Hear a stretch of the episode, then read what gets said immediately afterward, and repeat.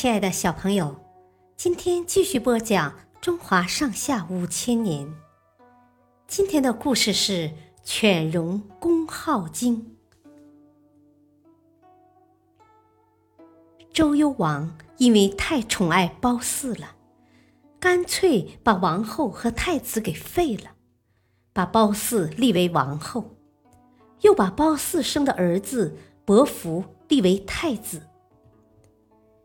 被废掉的王后的父亲是申国的诸侯。申侯得到这个消息后，愤怒不已，就联合犬戎进攻镐京。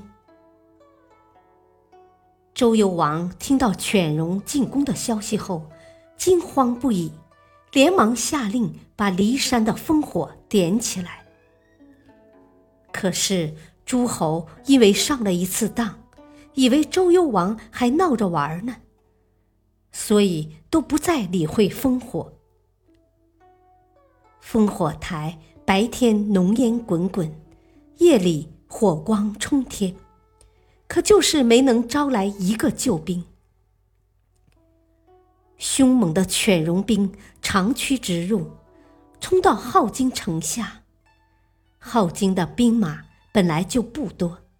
勉强抵挡了一阵，最后被犬戎兵打得落花流水。犬戎的兵马像潮水一样涌进来，把周幽王、果实父和太子伯服给杀了，把冷脸美人褒姒也给抢走了。这时候。诸侯们才知道犬戎真的打进了镐京。等他们带着大队人马前来营救时，已经晚了。犬戎首领看到诸侯联军快到了，就命令手下把周朝世代累积的财物一抢而空，又放了一把火，才退走。诸侯们只好立原来的太子。姬宜臼为天子，他就是周平王。此后，犬戎屡次侵扰周朝，占领了镐京西边的大片土地。周平王怕镐京保不住，打定主意要迁都。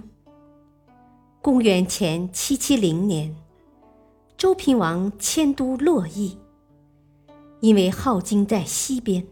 洛邑在东边，所以历史上把周朝国都在镐京的这段时间称为西周。迁都洛邑以后的称为东周。小朋友，今天的故事就讲到这里，谢谢收听，下次再会。